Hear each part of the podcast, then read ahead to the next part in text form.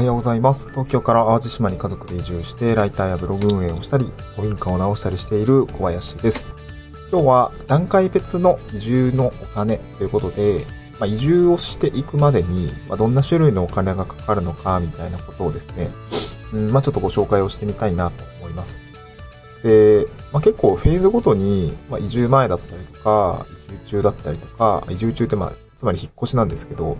あと、ま、移住後みたいな感じで、まあ、結構フェーズごとに発生する、イベントで、まあ、かかってくるお金って変わるっていう感じなんですよね。で今日は移住前、移住中、まあ、移住後、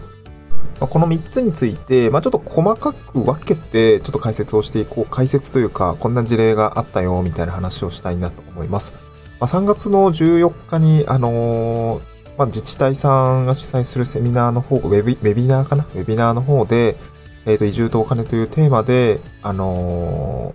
ー、ゲストトークみたいな、あの、登壇をして話す機会があるんですけど、まあ、それのセミナー資料の中で、まあ、こうやって話をして、しようかなと思っているということで、まあ、ちょっと音声下書きみたいな感じですね。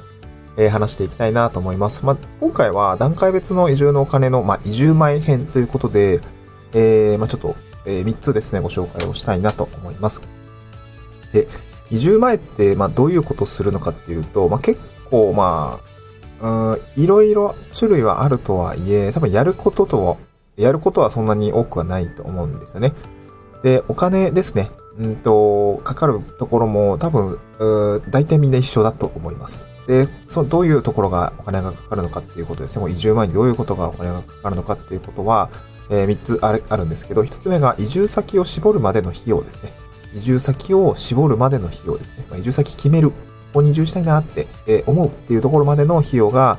一つあるかなと思います。二つ目が移住先の仕事を決めるまでの費用ですね。あの、移住先絞った後、じゃあそこに移住するためにどうやって、えー、何を段取っとけばいいのかっていうと、やっぱ仕事ですよね。あの、手ぶらで行く人もいると思うんですけど、現地で何とかすればいいやみたいな人もいると思うんですけど、まあ今は割とこう、まあ転職？地方転職もまあ、昔からもそうですけど、できますし、まあ、あとはテレワークとか、まあ、リモートで、あの、仕事ができる人もいるし、まあ、そういった方たちがどういったところにお金がかかるのかっていうところが、あまあ、いくつかあると思っていて、で、二つ、最後三つ目が移住先の家を決めるまでの費用ですね。あの、働くところと、まあ、あと住む場所が決まれば、まあ、基本的には引っ越しってできるはずなので、あの、まあ、働く場所は最悪なくてもいいけどね。精神衛生上ちょっときついかもしれないと思うんで。うん。なんか、えー、働き口と、まあ、お家。これが決まれば、基本的には移住ができるかなっていう感じがあります。なので、えー、移住先を絞るまでの費用、移住先の仕事を決めるまでの費用、移住先の家を決めるまでの費用ですね。えー、この3つが、あ段の段階別の移住のお金、かっこ、まあ、移住前の部分においては、これがかかってくるというようなお話ですね。ちょっと一つずつ深掘りをしていきたいなと思うんですけど、まずは移住先を絞るまでの費用ですね。えー、っ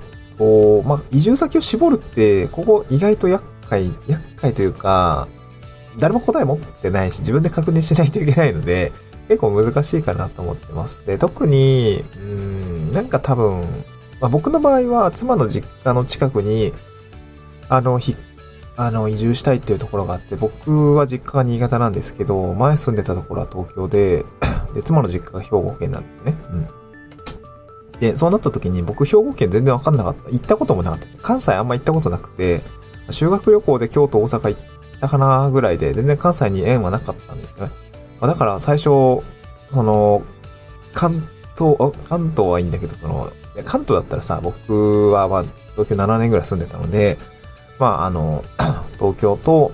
まあ、神奈川だったりとか、千葉だったりとか、まあ、埼玉だったりとかの、まあ、いろいろその電車の距離感とかなんとなくわかるし、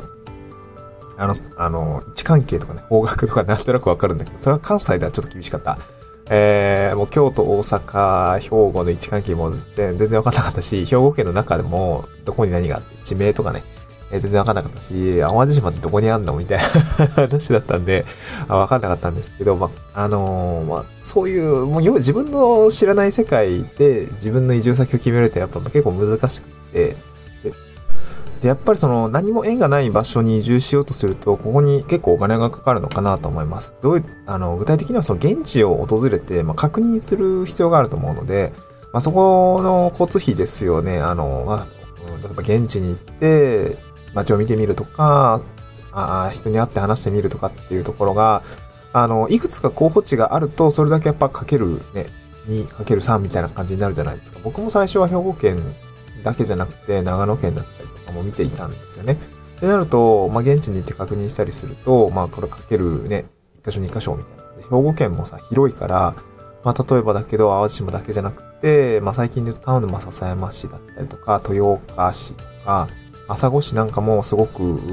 まあ、積極的に働きかけがあり、あったりするので、まあそういったところを見に行ったりとかっていうことになると、やっぱ1箇所、2箇所、3箇所おになるわけですよね。だからその、現地を訪れるための交通費って結構馬鹿にならないんですよね。実際に見ようと思ったら、ね。うん。やっぱその移住候補先でいろいろ見るってなった時には、宿泊滞在費もやっぱりお金がかかるでしょうし、交通費もかかるだろうし、あのー、こういう分にお金がかかってくるので、で、かつ、結構その、長期にわたって、まあ1年間じっくり探したいってことであれば、えー、これもまたお金がかかるっていう感じなんですよね。あの、僕の知り合いに、あの、北海道をずっと、お北海道に移住しようかなと思って、で、北海道も広いですから、北海道のどの地域がいいのかみたいな、いろ、ちょっと巡ってみようみたいな 感じで、あの、巡られてる方がいらっしゃるんですけど、まあ、その人とは、あれかな、一回、えっ、ー、と、まあ、淡路に来てくれて、あの、お茶しているんですけど、なんで北海道のね、いろいろ、多分1年ぐらいね、巡ってるので、結構それなりにやっぱ、こう、生活費だったりもかかるし、そう、まあ、お試し暮らし、お試し移住生活みたいなのもやっているんですけど、まあ、そういったところでもお金がかかってくるっていうところで、まあ、長期化したりとか、複数候補があったりすると、ここはお金がかかっていくっていう感じですね。うん、まあ、今はね、えインターネット中心の調査ってこともまあできますけど、やっぱ下見行った方がいいと思うんで、えお試し移住っていうところはお金がかかるポイントなのかなっていう感じですね。はい。では、二つ目。えー、移住先の仕事を決めるまでの費用ですね。うん。で、これ、現地転職とかであれば、やっぱりその、最近は Web 選考が主流なんで、実はあんまりお金がかかんないかもしれないんですけど、まあ、一回ぐらいはね、多分ね、現地での選考みたいなのが多分あるんじゃないのかなと思うんだけどね。うん。まあ、なんかその、少なくとも手続き的なところで、ちょっと一回来てくださいみたいなのはあると思うんですよね。うん。で、ま、あとは、そうだな。だそこにやっぱり交通費がかかったりだったりとか、まあ出してくれる可能性もあるけど、多分まあ、先行の過程ではないかな、もしかしたらね。うん。で、あとは、まあ職場で、職場どういう、どこ、どこにあんの？みたいな、一回やっぱ見ておきたいじゃないですか。これもやっぱ下見が必要なのかなと思っていて、えー、交通費だったり宿泊滞在費みたいなのがかかったりもするかなと思います。で、あとは、えー、リモートで、えー、移住、移住、移住できちゃうよって人もですね、結構在宅勤務の、まあ、コロナ禍でも、まあ、ったかなと思うんですけど、在宅勤務ってなると、あの、結構在宅での仕事環境を整えるための設備費も、まあちょっといくらか、まあ高くないんだけどね、いくらかかかってくるかなと思います。僕もスタンディングディスク導入したりとか、モニター用意したりとか、まあ結構それなりに自宅で仕事することが多いですので、やっぱデュアルモニターないとやっぱりやってられないし、あの、腰も痛くなっちゃうんで、ちょっとスタンディングディスク導入したりとか、ああ、やっておきたいなってことで、まあ結構、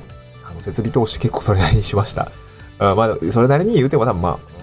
まあ5万から10万以内だのかなと思いますね。まあちょ、ちょっとずつちょっとずつ投資したって感じなんですけど、まあこういうのが、あまあちょっといくらかお金がかかるのかなっていう感じですね。特にリモートでの移住をする方については、自宅での仕事多いと思いますので、まあそういうことにお金がかかるのかなと思います。まあ、あとね、あの、面白かったのは、住宅に関しての需要的に、まあ、その、戸建てを建てる。まあ、移住していきなり戸建てを建てる人も、まあ、多くはないのか、多くはないと思うんですけど、結構いるんですけど、なんかね、その 友達が新築建てたりするんですけど、やっぱ書斎がね、いるみたいな。書斎が欲しいって言って、書斎、書斎の要望がなんか上がっ、増えてるみたい。まあ、テレワークをしたいので、ちょっと一角、まあ、例えば階段の、えー、下とか廊下とか、そういった部分に、ちょっとしたね、あのー、書斎、まあ、背景、後ろの背景が気にならないような、ちょっとした本当に、本当に狭いぐらいの、あの、書斎を、なんか設けたりとか、書斎スペースっていうのが新たに、新築の需要の中には増えてきたっていう話があったので、なんかそれはまあ、それでね、その分お金がかかってるんだろうなっていうような感じがありました。うん。なんか経済が動いてる感じがしたんですね。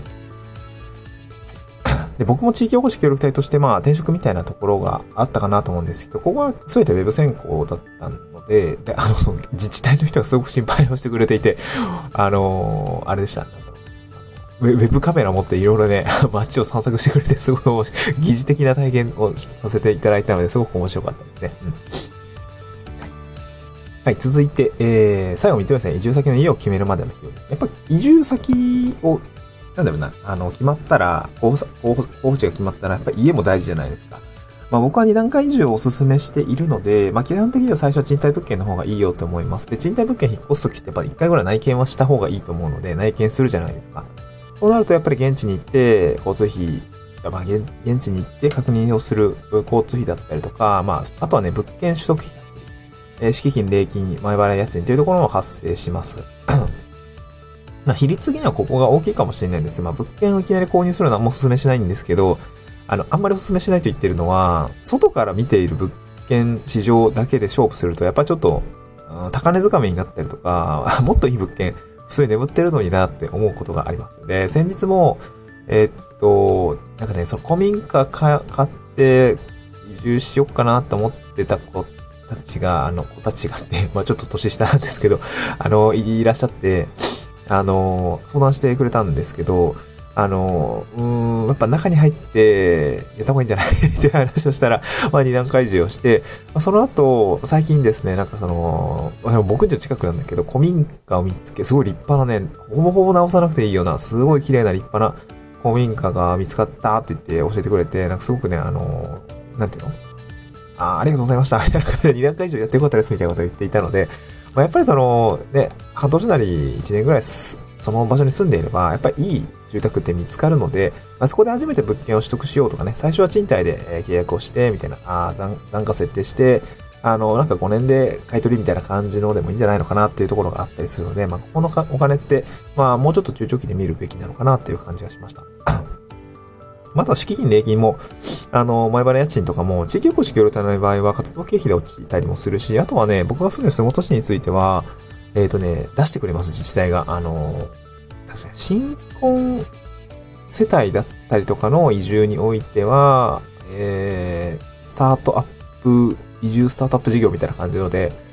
50万ぐらいは出してくれるんですよね。まあ、引っ越し代も含めてね。だからそこをすごくね、生徒としてはすごい、まあ、継続してほしいなっていうところがあって、あの、すごくいい生徒なので、まあ、ぜひね、僕が住んでいる洲本市に移住する方については、まあ、ぜひ調べて使っていただきたいものかなっていう感じですね。うん。あ、なんか、移住して1年以内ぐらいだったら使えるかなと思って。あとは、あの、ちょっと、うんとね、不動産を通さない物件を、まあ、購入したり賃貸するってなった時には、自分、あの、個人間契約になると思うんですよ。その、家主さんと、まあ、オーナーさんと。えー、まあ、そこの契約って、やっぱ契約ってやっぱ大事な、ね、契約行為ですから、あの、ちょっと慎重になった方がよくて、個人でね、契約書作って方がいいんですよ。あの、口約束で契約するのも、まあ、ありなんだけど、まあ、ちょっと怖いよね。いろいろ怖いと思うんで、そこには、まあ、ちょっといくらかお金を投じてね、やってみた方がいいかなと思うんですけど、で、何かっていうと、その個人間契約での契約書作りを、あの、個人でやるとやっぱ大変だったりもするし、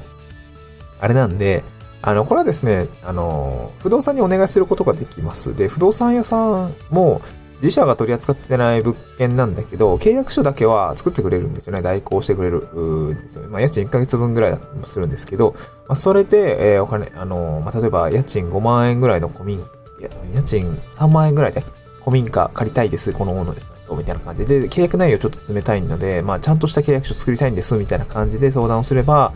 えー、っと、作ってくれますね。まあ、大体その、世間一般的なテンプレートに沿って作ってくれるし、そこに要望みたいのがあの、例えば、うん、DIY 型賃貸物件にさせてほしいんで、とかね、あの、現状復帰の要項は、ちょっとなくしたいんです。まあ、それは合意の上でね、なくしたいんですとか、ペット飼いたいですとか、なんかいろいろ、もりもり、まあ、オリジナルのものを作って、まあ、それをね、あの、よく言うその契約書の文面に直してくれるっていうことを、一応手数料払えばやってくれるので、こういったところに、まあ、ちょっとお金がかかってくるのかなっていう感じですね。うんはい、えー、そんな感じでございました。今、段階別の移住のお金ということで、まあ、移住前にかかるお金ですね、移住先を絞るまでの費用、移住仕事を決めるまでの費用、そして移住先の家を決めるまでの費用ということで、